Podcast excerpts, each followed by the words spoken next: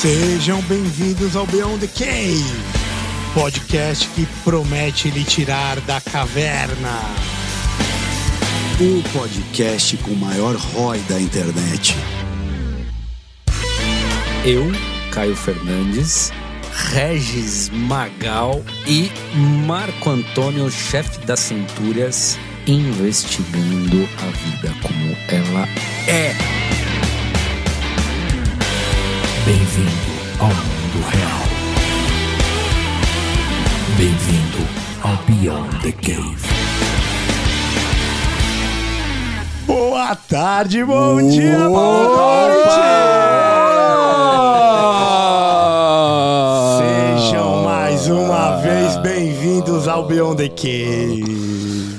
Olha nós aí outra vez. Mais Velho, um, hein? Que beleza. uma. E vou te falar que hoje é daquela série que a gente gosta, Caio. É, é- essa série é importantíssima, galera. Quem não viu, olha lá, tá, tá separado. É a série Minas Gente Fina, né? Então, Mulheres vezes, Incríveis. Minas Gente Fina e Mulheres Mulheres Incríveis. Mais um, um- glorioso es- espetáculo agora de entrevista, hein? Com a nossa convidada de hoje. Antes de apresentá-la, o William novamente está com a gente. O Camara, dessa vez, resolveu ir para onde mesmo? Para Grécia? É, ele foi lá descobrir o que é uma estoa, né? Com gládio e tudo, Com hein? gládio e com tudo. gládio e tudo. Ele abandonou a gente aí para ir aprender um pouco mais de filosofia, se é que ele precisa aprender alguma coisa.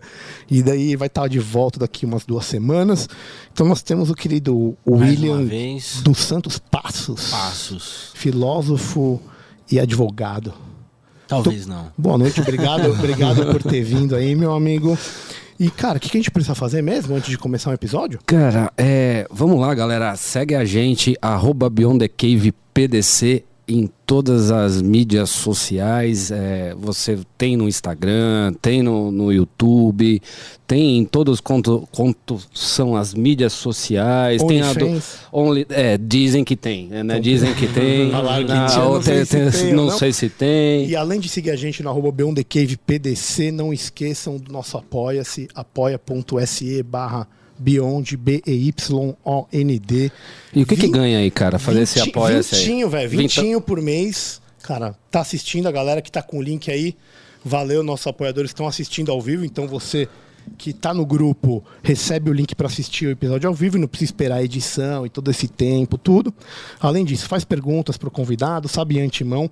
Tem as perguntas aqui para nossa querida convidada.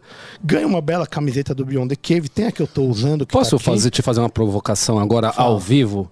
Ainda tem breja do Beyond the Cave? Cara, a gente tem no estoque, mas É. eu po- posso arrumar. Será que a gente, para quem se ent- adentrar no apoia-se, já mais, de- além de todos os brindes, vamos, vamos mandar pros caras uma, uma cerveja para brindar com a gente aqui, novos, novos Vamos, apoiadores? vamos, vamos fazer o seguinte, então, já que você está propondo isso, até atingir a nossa primeira meta de apoiadores, a gente dá além da camiseta Ah, uma breja do Beyond the Cave. garoto! Mas aí bateu a primeira meta, acabou, não tem mais. Fechou? Fechado, Nós fechadíssimo. estamos aí, aí, vou dizer que faltam uns 15, 20 apoiadores pra gente conseguir bater a meta. Então, você que está ouvindo a gente, que gosta do trabalho, que quer trocar uma ideia no grupo do Discord, porque além disso faz parte do grupo que a gente conversa sobre um milhão de coisas, ainda vai ganhar a camiseta e uma breja do Beyond the Cave. Animal. Animal. Querida deputada Adriana Ventura, do Novo de São Paulo, antes de apresentá-la, boa noite, muito obrigado por ter vindo aqui conversar com a gente. Olha, um prazer enorme estar aqui. Eu estou encantada com tudo, com o ambiente, com a energia e com o futuro papo. Então, Caio Regis William, muito obrigada pelo convite e tô assim aguardando as próximas cenas. Vamos desvendar a caverna. Vamos Com lá. certeza. Serão cenas de, de um teatro grego, talvez. Ah. Aí, hein? Quem sabe? Bom, a Adriana Ventura é formada em administração pública, empreendedora, doutora e mestre pela FGV. Excelente FGV aqui perto, certo? Onde é professora de gestão e de empreendedorismo, coisa que a gente gosta demais. né, Demais, amigo? né, cara? Nossa. Ela preside a frente ética contra a corrupção e a frente da Telesaúde. Yes. E a- Yes. yes, Nossa, opa, beleza! E atua em destaque em partes da saúde, educação, melhora do ambiente de negócios e combate à corrupção. Também é vice-líder do Novo na Câmara Federal e eleita melhor deputado do Brasil pelo Prêmio Ranking dos Políticos no biênio, biênio 19 20. Até que pra uma caloura na política chegou chegando, É, né, cara? Ah, não, e eu isso tenho a vantagem de, de ser mulher também, né? Porque melhor Ah. deputada não é pra nenhum deputado, não é verdade? Não, mas. justo, justo, justo. Justo. Já, já que você falou isso, qual que é a proporção lá na Câmara? Gente, 15% de mulher. Então, temos 513 deputados na Câmara Federal e 77 mulheres. Então, 15%. Isso porque melhorou muito. Porque na legislatura passada eram 10%. Aumentou 10% somente. 50% no ano. É, Teve um aumento mas, bom, mas ainda é, está bem longe. Sim, o que é importantíssimo, né? Tem um, um- um outro olhar que talvez não. Um outro olhar, É. assim, o complemento, é uma Complemento. outra visão na economia, no empreendedorismo, na gestão, nas reformas, não é? Porque o pessoal ainda coloca a mulher e fala, ah, é bom para cuidar de idoso, a criança. Não, não, não, não, não, não, não, não, não, não, não.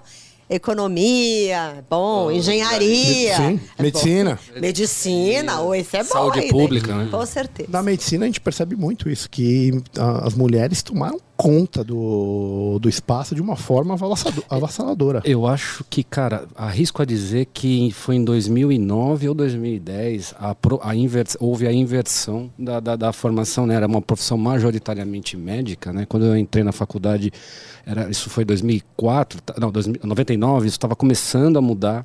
As, as turmas começavam a ter mais mulheres, e isso em 2010 virou. E hoje é uma, uma, uma profissão, felizmente, é, feminina, é, majoritariamente. Graças a Deus. Precisamos de delicadeza, precisamos de bom trato e tudo mais. E quanto mais. E da fortaleza melhor. feminina, Ah, que cara, é. muitas vezes é impressionante. Eu vejo isso no dia a dia, nos partos, né? Então, é, o homem não aguentaria aquilo, não, cara. Então, elas são demais. não tenho a menor dúvida. Aliás, homem não aguenta nem injeçãozinha, né?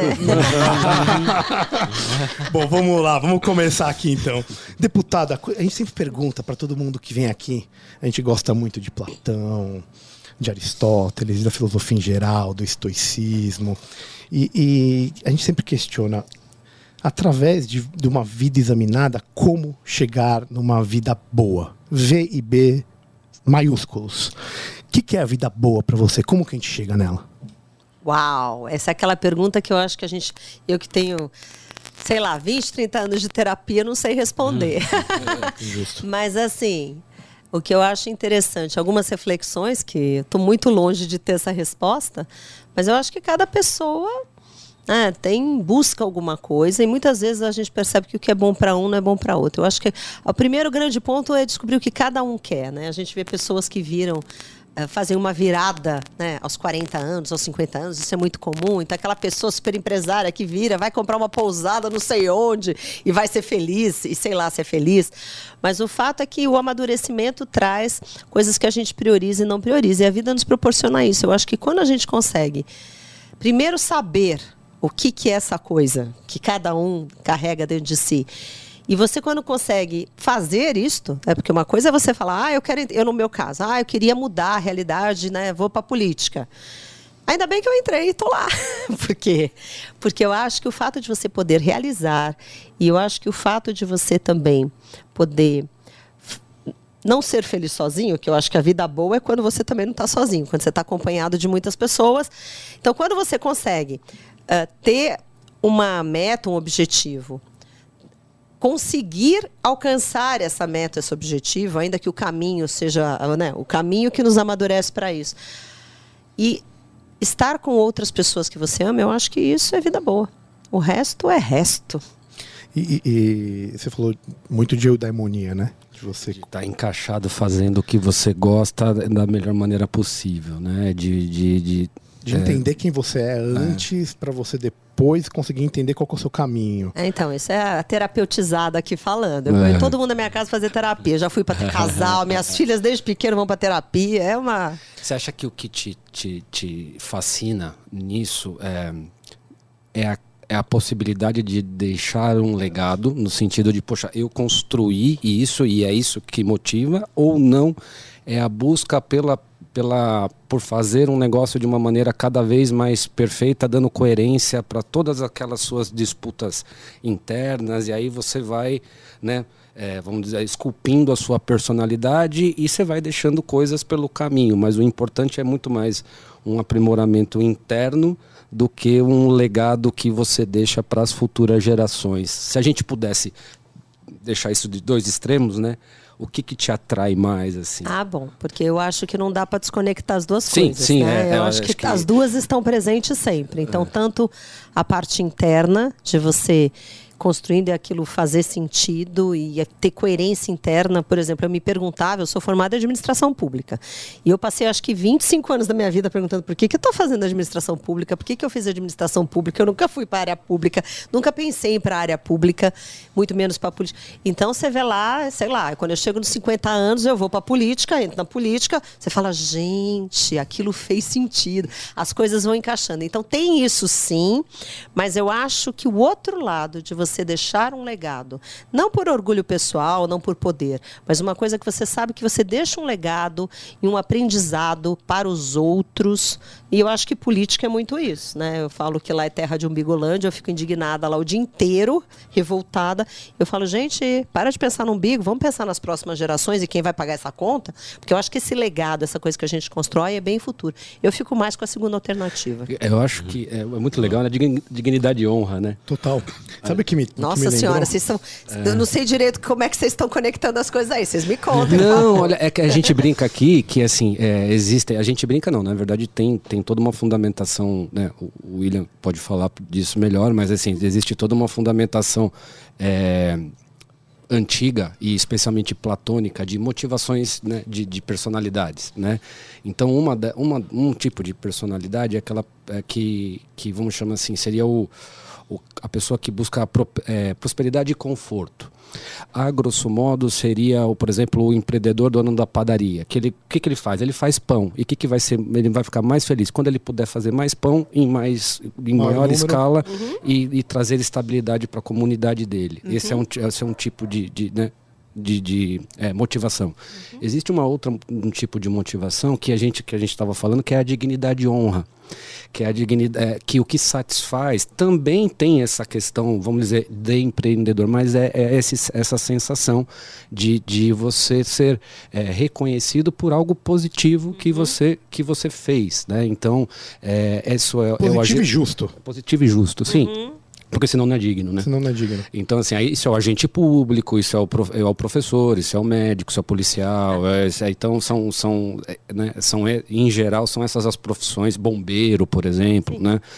E tem a outra chave que é, a- é a sabedoria, né? Que é o, o cara... a sabedoria no, no sentido de, olha, é, eu vou em busca da, da verdade no sentido das últimas, das últimas consequências e é o, a pessoa que é, se tornaria o intelectual, se tornaria o sábio. E é Imagina isso o Jordan motiva- Peterson brigando com, com esse esquema de gênero, briga de gênero. É o cara que é, vai é atrás esse da cara, verdade. é, é, é esse, esse tipo de, de Uhum, personalidade, né?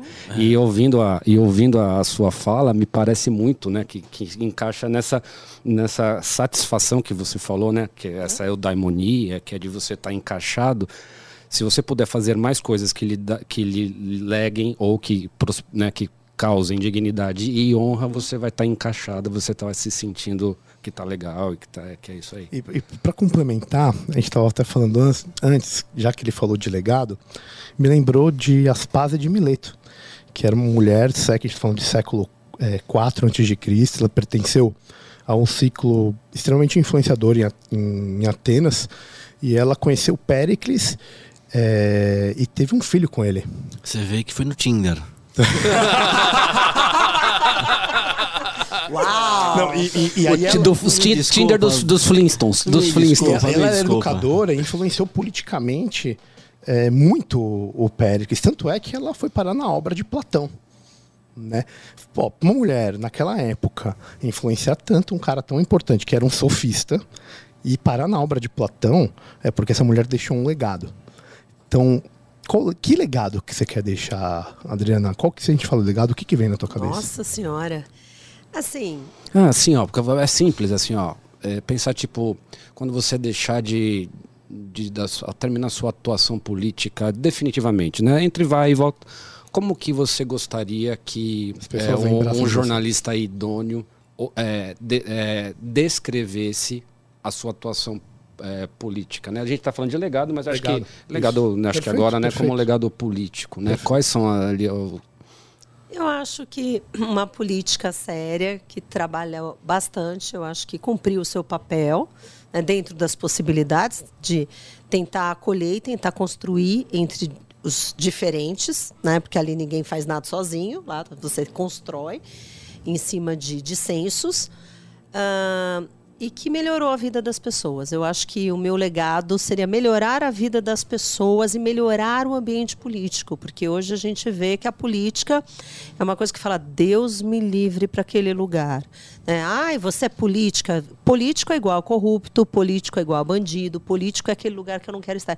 Então, eu gostaria de ser lembrada como não eu, mas assim, ah, estar num ambiente mais dignificante, que políticos tem muito político bom. Então a questão é mudar essa maneira de olhar a política, falar não, tem político bom sim. Então eu acho que é isso. Cara, deixa eu falar, já que você falou uma coisa que eu acho é construção entre diferentes, né?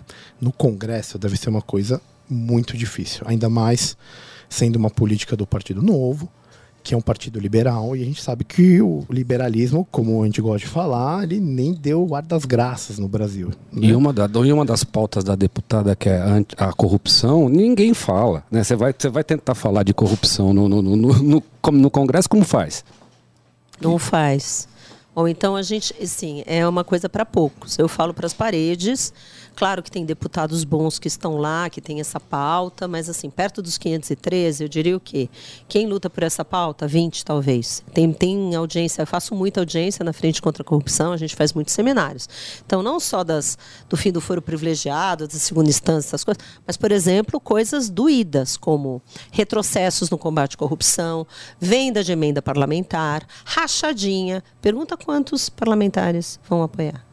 Muito poucos. Assim, não dá uma mão ou duas no máximo. Então a gente vê que não tem espaço, a gente vê que a gente precisa avançar, porque não é, ai, tá com esse discursinho moralista, ou sei lá o que que o povo fala, né? Fala, ah, a questão é que tá tirando dinheiro de área essencial. Então a gente fala que falta dinheiro na saúde, na educação, a gente está falando isso. Isso daí é o ralo da corrupção. E tem muito, gente, muito. Mas você tem uma estratégia específica lá dentro, quando você vai conversar com, com esses outros deputados que estão no outro lado do espectro político? Qual, qual que é a manha que você consegue usar para talvez trazer ele para esse lado e a gente conseguir ganhar um pouco mais de corpo e conseguir passar uma coisa que talvez a gente não conseguisse? Eu vou ser muito franca, porque eu acho que a questão não é o lado que você está. Tá? Porque eu acho que isso daí é so- altamente suprapartidário, não tem. Eu acho que a questão é que apito toca o Congresso. Como que é o apito que toca lá? O apito que toca lá é o seguinte: existem ah, 10 pessoas, 8 pessoas, ou 12 pessoas que mandam em tudo e que resolve que vai para a pauta, como faz e como a coisa, como o jogo é.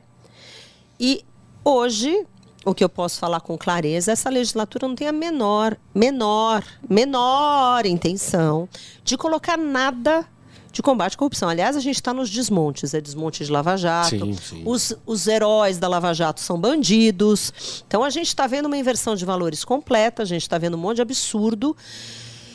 E assim, tem deputados que são bons, mas que também são fracos. Porque o que eu vejo, eu, colet- eu brinco que eu coleto assinatura, né? Agora nem tanto, porque está digital, está mais um pouco mais difícil. Mas no começo, principalmente, eu era aquela que de deputado, deputado falava, assina isso para mim, apoia aqui, apoia aqui. Então, eu sei bem quem assina o quê. E quem fala que assina, mas não assina. Então, a gente vê ah, que aí a gente entra na questão do papel do parlamentar. Como eu disse, temos bons parlamentares. Estou falando aqui, o Estado de São Paulo, que onde estamos, tem bons parlamentares em vários partidos. Você vê pessoas que já estavam lá, que fazem um trabalho, que são sérios. Mas é como se fosse um trator. O pessoal é engolido num sistema político e num modus operandi do Congresso onde ele se anula. Se anula ou porque não quer deixar de perder alguma coisa, seja fundo partidário, fundo eleitoral, desculpa, seja o fundo eleitoral, que é o dinheiro para campanha política, ou seja algum emenda. cargo, algum cargo, alguma emenda, sei lá, ou porque realmente ele não gosta de bater boca, não gosta de entrar em confronto. Então, assim, eu, eu sou uma eterna indignada, porque eu acho que até os bons se calam. Você acha que tem algum tipo de.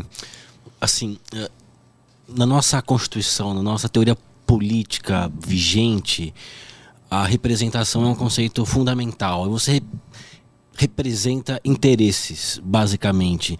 Como que eu concilio essa teoria política de uma é, representação por, por interesses ao mesmo tempo em que a política é uma questão pública?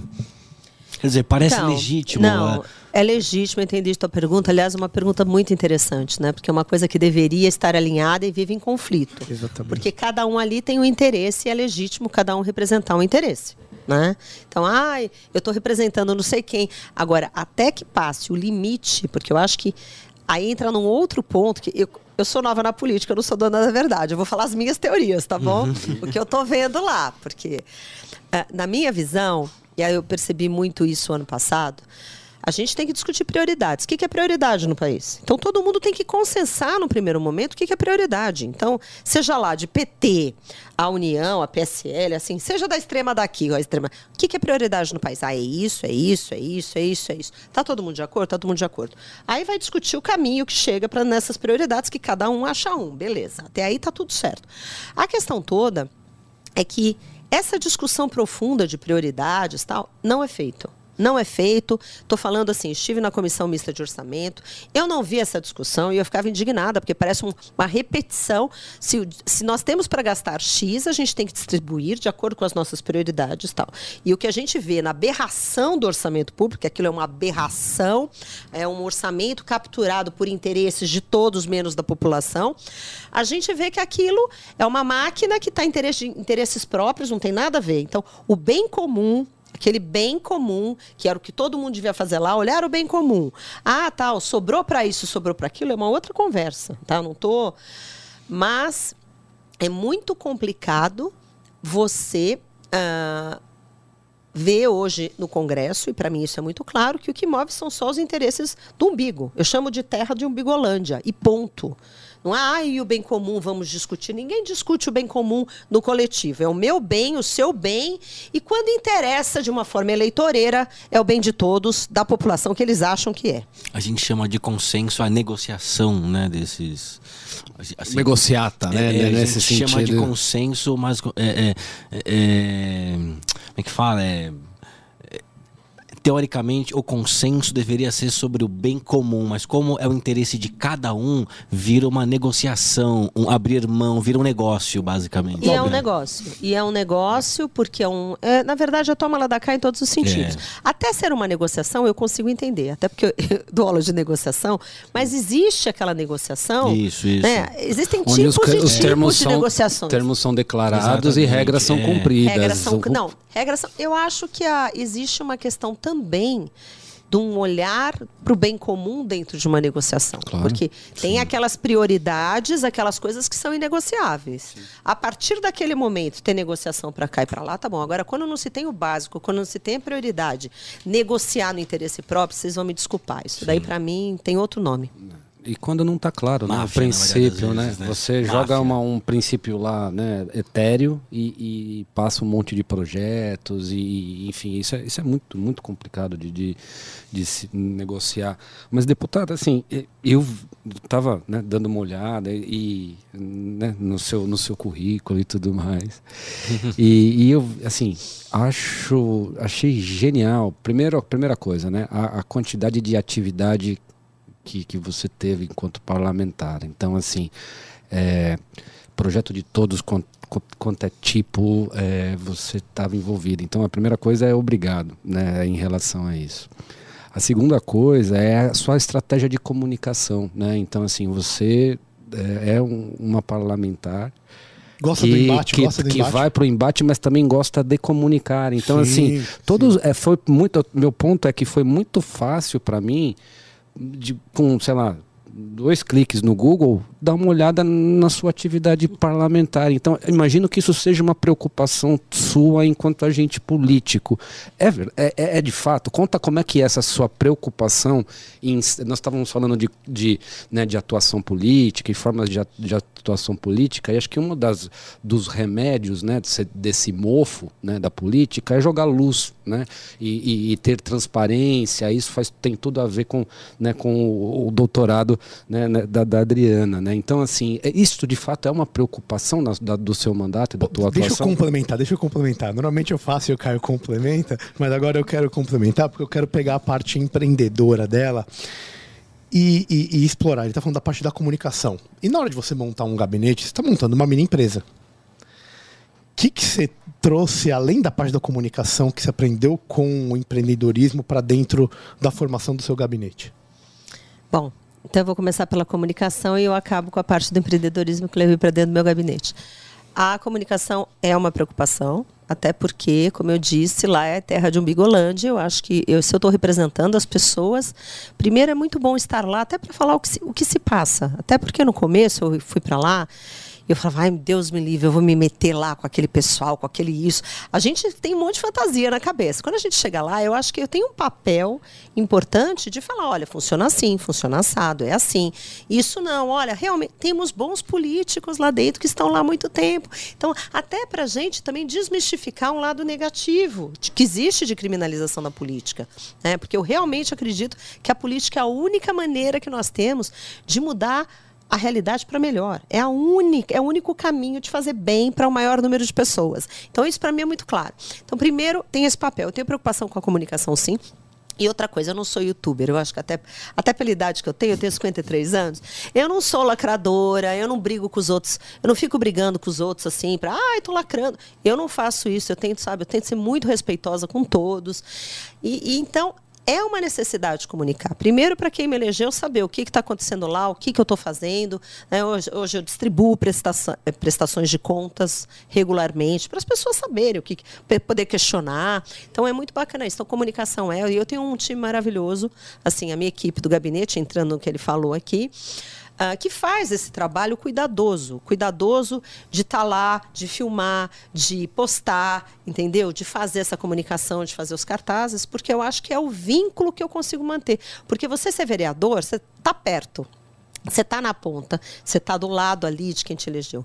Gente, Brasília, a ilha da fantasia total. A Tá gente está né? lá. E tudo que você faz lá, as pessoas, assim, é muita, muitos não, tem, não conseguem nem te. sabem. E eu não estou criticando ninguém que não saiba, porque eu também não sabia. Né? Eu era uma ignorante política. Então, as pessoas falam assim: ah, então você vem aqui, você constrói uma lombada na minha rua? Eu falei: olha. eh, super legítimo você pedir uma lombada que está causando isso, mas você tem que falar com o seu vereador, entendeu? Ah, porque então as pessoas e eu, pelo fato de eu ser deputada federal, traduzir o meu trabalho para as pessoas que me elegeram é muito mais difícil. muito importante E também, é né? importante e muito mais difícil, porque a gente está lá fazendo leis nacionais ou pelo menos deveria ser assim, né? Porque eu brinco que tem um monte de vereador nacional lá, que, pelo amor de Deus, que devia estar ser vereador, não devia estar lá. Mas, enfim, ah, tem um papel importante de comunicação. E para isso, meu gabinete, você vai falar assim, você é empreendedor, não sei. Gente, gabinete para mim é uma empresa, assim, total. O que que não é uma empresa, né? Seleção, Tudo, eu sou, eu sou administradora, então meu olhar é todo esse. Você vai falar assim, porque eu fui para a comissão de saúde, que era uma comissão, eu nunca fui médica, não não tenho médico na família, não tenho, eu não tenho enfermeira, não tenho técnico de enfermagem. Então, para mim, a saúde foi um desafio, porque eu falei, gente, mais que a política ainda, porque eu ainda fiz uma faculdade de administração pública. A saúde, a gente chegou lá, tem oito empreendedores, todo mundo querendo reformar política administrativa, blá, blá, blá. E aí, bom, mas a área da saúde é super importante. Quem vai? Silêncio. Ninguém vai. Eu falei, não, eu vou, né? Porque, gente, é uma das cinco áreas prioritárias do país, a gente sabe.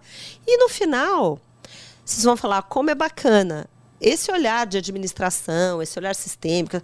Sim, eu tenho um monte de lei aprovada na saúde, coisa que muito deputado fica 28 anos, 30 anos não aprova nada. E então, um monte de deputado médico, que inclusive, pois porque é.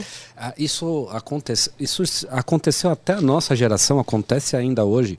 O médico não tem esse tipo de formação na universidade. Né? Então, assim, essa forma de, de, de, de, é, empreendedorismo, é, é, você se forma médico, você vai ter que ter uma empresa para atuar como médico ou para se relacionar com um hospital. E isto não é ensinado, ou até muito pouco tempo não era ensinado nas universidades. Então, assim, é, eu não sei se para política pública, claro que, que o médico é importante, mas ele não é, ele é necessário, mas ele não, não sei se só médico é suficiente. E, e ter essa visão Ah, é. de, de, de, é, gestão, isso é, é fundamental para a política pública de saúde, né? Não, com toda certeza. E aí a gente entra nas outras questões também, né? A gente vê que na saúde, né? Todo mundo fala de subfinanciamento do SUS.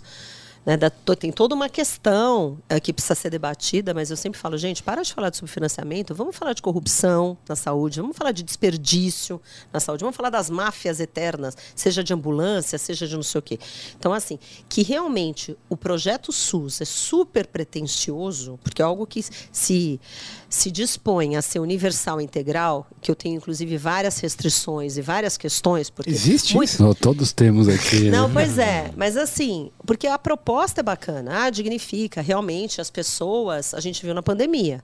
Agora, estipular limites, e a gente tem um outro problema seríssimo, que é a questão da judicialização, porque muitas vezes a coisa é tão distorcida, deformada, seja pelo judiciário, seja pelas próprias pessoas que acham que ah, é só judicializar. Caramba, às vezes você gasta milhões, então para dar para um por duas semanas, você Você- tira de outros milhões ou de 500 mil de um município inteiro. Então é vergonhosa. A gente realmente precisa ter uma discussão séria para mudar o modelo de saúde, de como é remunerado, de como é feito. Mas só para fechar a tua pergunta, no meu gabinete a gente faz seleção, é sempre a mesma coisa. Existe seleção, existe recrutamento, existe seleção, existe entrevista, existe também na casa das emendas, e a gente tem uma seleção de emendas, então todo mundo apresenta um projeto, a gente fiscaliza o projeto, pede tudo do projeto, vai lá no projeto. Então eu acho que tudo isso é bem a veia empreendedora, a veia administradora.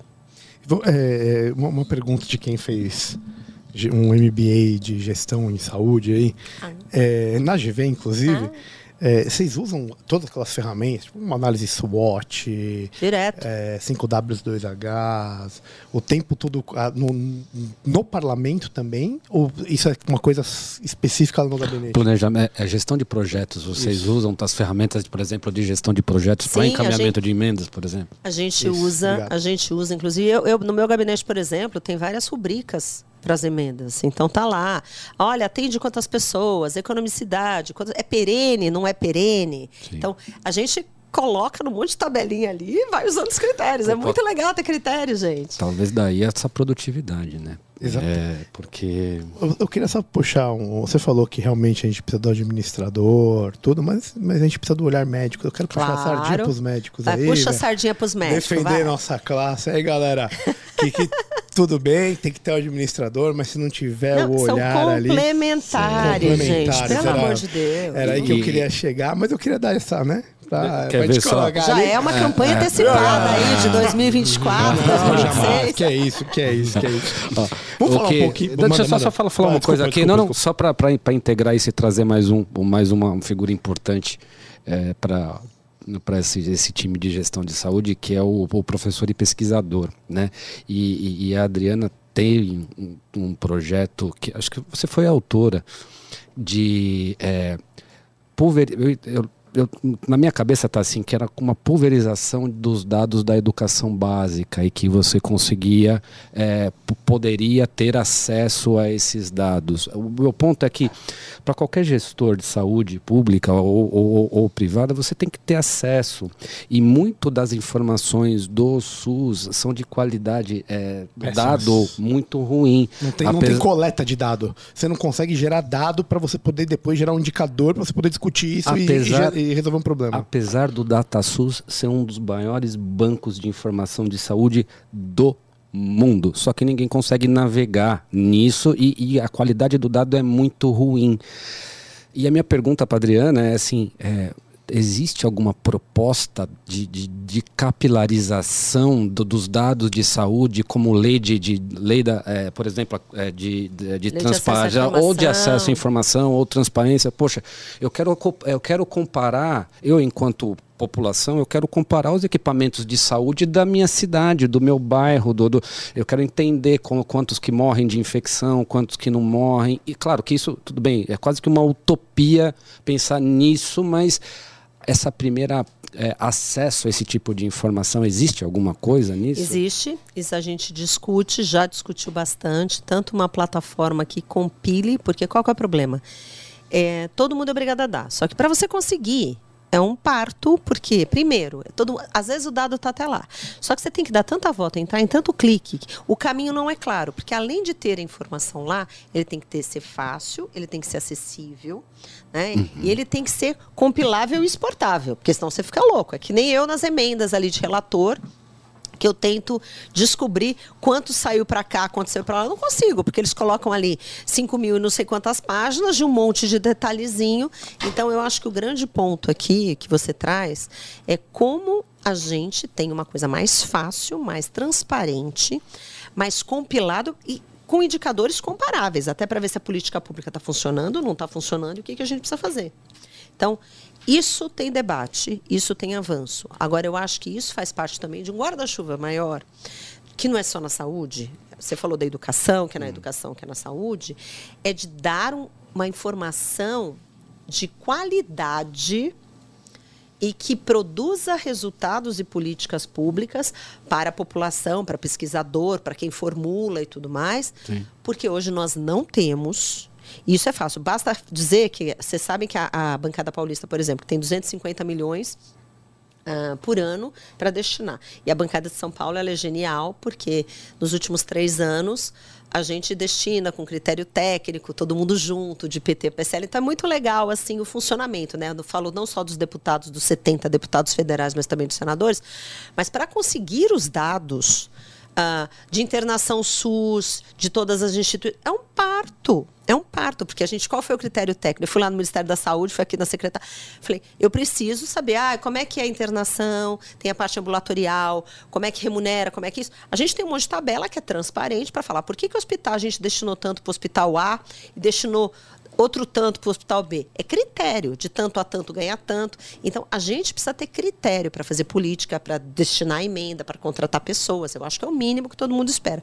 E eu acho que a gente está avançando, mas ainda não tem aquele bater na mesa e tornar mais simples. Eu brigo por essa simplicidade até dentro do Congresso. Eu sou uma parlamentar que não sei informar dentro das emendas de relator quem recebeu o quê. Então, se eu sou uma parlamentar, estou lá dentro, sou briguentinha, né? Sou briguenta com educação, mas eu brigo. Uh, eu não sei dizer quanto cada parlamentar destinou da emenda de relator. Eu, por exemplo, não destinei nada. Agora, tem gente lá que destinou 400 milhões, 500 milhões, 300 milhões. Então, eu acho que a gente tem que avançar muito no quesito transparência. Por isso que essa é uma das minhas bandeiras em tudo. Cara, sabe o que eu queria pegar, já que a gente está falando um pouco do SUS aí? Falar um pouco de, de, da questão da gestão de contratos no SUS. Que a gente vê que, que a gente tem 3% do, desses contratos através de, de, de PPPs. E esse acho que é um dos motivos que você não consegue coletar bem esses dados. Inclusive, não se coletam os dados que, são, que poderiam ser melhor interpretados. Por exemplo, você não tem um, uma análise baseada no resultado. Sim. E, é, e esse, esse amadurecimento, isso, é assim, isso faz parte toda de, um, de, uma questão de transparência proposta desde a década de 90 pelo Banco Mundial. E, e, e, e o Brasil precisa é, passar por essa, pelo menos na área da saúde, que é onde a gente né, é, mais transita, né, por essa esse, essa melhora de contratos. Né? E quando a gente usa o exemplo da, da PPP, nada mais é do que é um contrato de longo prazo, né, que é onde você tem uma estabilidade em que é, é o, o, ativo ele é, ele é sempre mantido é, atual né? E no final desse contrato ele pode ele volta para a iniciativa pública, né? Então uma, uma ideia de concessão, né? Por, uhum. por, por algum tempo, né? E isso sequer deu o ar da graça em discussões é, de saúde. Então é, é muito quando você estava defendendo né, os médicos e tudo mais, seria muito importante se a gente chegasse né, num contrato onde existisse discussões, onde você é, desenhasse o contrato você construísse esse contrato de forma, né, com, com uma assessoria né, adequada, né, você é, é, é, arrumasse formas de financiamento, fontes de fomento e tudo mais e tudo, né? Você operasse esse, esse, esse contrato no sentido, ah, eu faço cirurgia cardíaca, né? Então esse contrato tal e você fosse responsável pela manutenção daquele equipamento de saúde. Muitas vezes um, um dos grandes problemas do SUS é legal, você demora 20 anos para ganhar uma tomografia, cara, aproveita que você só vai ganhar a próxima dali 40 anos. Como é que você acompanha essa atualização é, é, é, é, tecnológica é, com financiamento público. Isso, isso, essa conta não fecha, fecha, né? E hoje a gente vive uma realidade de, olha, isso aqui, ó, se eu te dou tantos leitos, você gere e você recebe tanto. Então, assim, esquece qualidade. Ninguém tá olha para qualidade. Vez, nós estamos cada vez mais atrás das boas práticas, pelo menos mundiais de saúde que a gente vê por aí, né? A gente devia, na verdade, parar de remunerar. A gente tem que discutir. Quando eu falei de modelo de saúde que precisa ser discutido de uma maneira ampla, o SUS de maneira ampla, até para tornar o SUS sustentável, porque hoje ele é insustentável. Sem dúvida. A gente precisa discutir uh, e nesse modelo, essas formas de remuneração, porque o que eu mais ouço, eu até participei de um grupo que era da tabela SUS, o reajuste da famigerada tabela SUS, que realmente pode não pagar nada. Eu não tô, eu entendo o sofrimento e a falta de ajuste, mas eu falo assim, gente, que multiplique por 5, que não vai multiplicar, que multiplique por 10, que não vai, não vai resolver o problema. O nosso problema é muito mais o modelo que precisa ser discutido. A gente precisa remunerar com base em evidências o que, o que dá certo, a prevenção, a saúde, performance, porque senão a gente fica, sabe? Mas o problema, e a gente entra nos interesses, voltando, resgatando os interesses, uhum. que nessa discussão ampla de prioridades e do que temos que fazer, isso precisa ser consensado numa discussão madura e séria. Enquanto todo mundo ficar querendo que pague por procedimento porque me interessa ou porque interessa o vizinho, a gente não vai sair do lugar. Pensando mais amplamente, a, educação faz parte de uma noção de Estado enquanto bem-estar. Né? É, desde que Deus morreu, mais ou menos, desde que houve uma secularização, é, a política virou o centro do desejo, se deseja pela política. É, a minha questão é essa noção de bem-estar ético, que assim eu espero da política o melhor bem-estar para mim, coloca uma questão que é a seguinte, na minha opinião. Uh, qual é o impossível da política? Aonde ela não pode fazer nada por ninguém? Nossa senhora, pode repetir a pergunta, professora? Uau. Vamos lá, vamos Qual lá. É o impossível da onde você, a política não vai, para onde ela não, ela não, é, assim, é, e além tem, de embaixo do lençol, né? A gente tem problemas como a saúde, educação, no banheiro. A, a gente colocou o Estado como tendo essas metas, essas finalidades, né? Esse dever, vamos dizer assim. É, mas existe alguma coisa nesse projeto de Estado moderno que não avança. Ele é um substituto de uma religião, ele é um substituto de uma de um valor impossível. Então parece que é sempre algo de impossível na atividade política. A minha pergunta é: aonde você vê esse impossível? Então, eu não sei, eu não sei se vou responder a tua pergunta, mas eu vou transitar um pouco na tua fala, tá Boa. tá bom? Então uhum. eu vou uhum. transitar. Mas assim, uh, o que, que eu vejo com clareza? As pessoas estão lá por diferentes razões. Então, as pessoas são eleitas para representar. A gente já falou que muitas vezes eu acho que está completamente desconectado. As pessoas não se sentem representadas. Né? Tem pesquisas que mostram isso. As pessoas estão sem esperança, as pessoas não se sentem representadas e as pessoas criminalizam a política, que é uma coisa péssima, né? porque, como eu disse. Agora, o impossível de fazer, ou o impossível transitando na tua questão ampla, eu diria que enquanto os bons representantes não forem eleitos, e eu digo aí porque nós temos uns problemas que são embaixo do lençol, da caverna e de tudo que você falou do impossível, eu acho, enquanto a gente tiver um país onde as pessoas Uh, primeiro, não saiba o que está votando, enquanto escolher no papelzinho, enquanto achar que votar nulo e votar branco é melhor, porque é melhor pagar três reais. Enquanto a gente tiver 40% de compra e venda de voto, porque tem aquele que compra, mas tem aquele que vende. Enquanto a gente tiver uh, pessoas que enfiam debaixo do tapete e banaliza tudo, ah, é assim mesmo, rouba mais faz e tudo mais, eu não vejo, assim, o impossível para mim eu não vejo esse impossível se tornar possível. Eu não sei, eu acho que eu viajei mais que você, mas enfim. É, eu, a eu, questão não, toda eu acho que não. Eu acho que o que você está falando é o seguinte, cara, é só através da educação que a gente consegue talvez atingir isso que não, hoje a gente não consegue Mas eu não vejo é interesse em fornecer educação de qualidade, Sim. assim, o bater no pelo peito estado, e falar. Pelo Estado. É pelo Estado, porque o que acontece é que existe hoje interesse que é dominante com um parlamento dominante que não quer mudar o status quo e ponto. E que interessa e sempre vai ser a mesma dinastia, as mesmas pessoas, não renovação, não isso, e com um discurso completamente avesso. Essa próxima eleição vai ser complicadíssima. Vocês imaginem que tem 5 bi de um monte de coisa, distribuído a bel prazer do cacique, que é aquele mesmo que resolve, que vai para pauta, são aqueles 12 ali, que resolvem tudo. Então, a gente está refém de uma situação que a gente cria porque vota mal. Antes, É isso. ante- eu estou muito curioso para saber as suas expectativas dessa, da- da- dessa, dessa próxima, desse próximo ciclo Boa. eleitoral. É Mas isso que eu ia falar. é, antes, antes é, disso, eu, eu quero complementar o que vocês estavam falando ali e, e vou propor uma inversão da pergunta. Tá? Então é assim, ó. Você tem uma varinha de condão e dá para fazer um blip, igual no, no, no- no- Como é que chama lá? Aquele da Marvel lá, tem o, último episódio da Marvel lá, que, meu Deus, sei lá, tem uma Margedon e você acorda depois. Então, você tem hoje, conhecendo o Brasil e conhecendo a atividade. Eles não, o Brasil não vai mudar e os parlamentares que estão lá não vão mudar.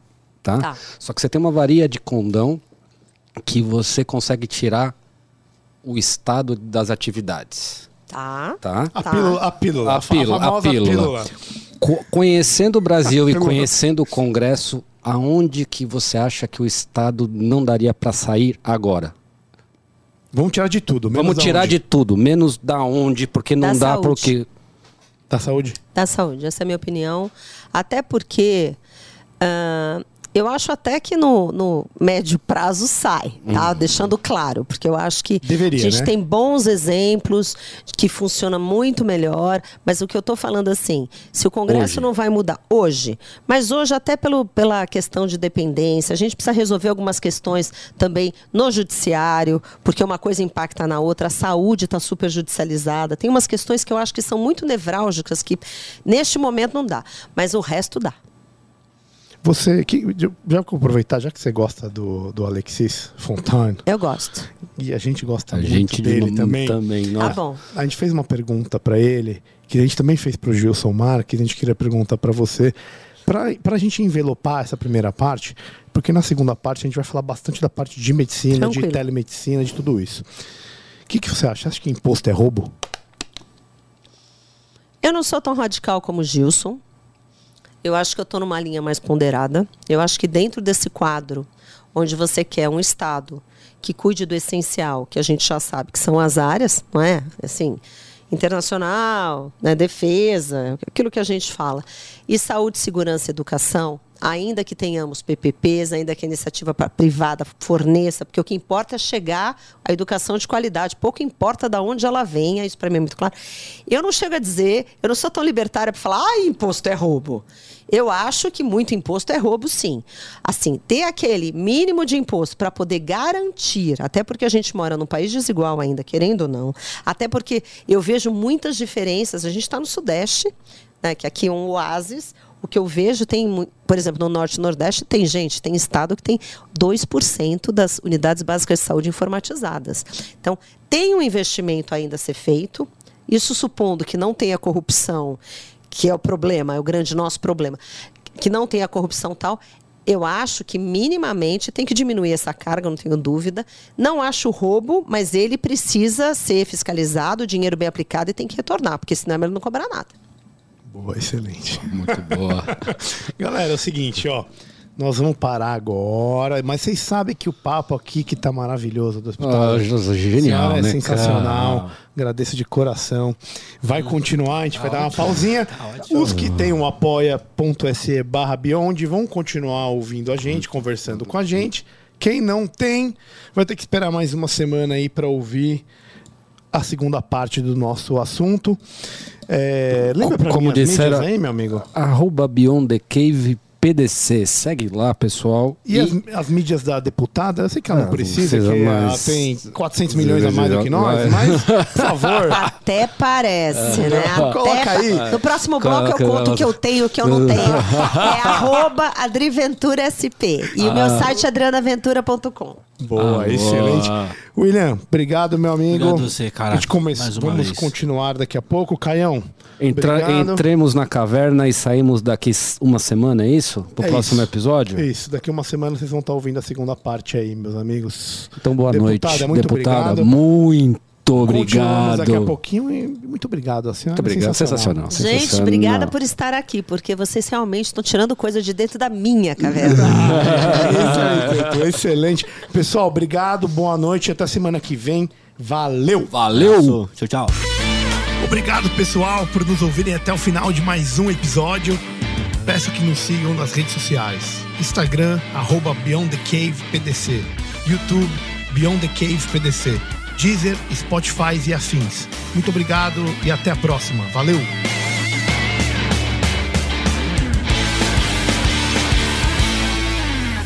Uma produção, voz e conteúdo.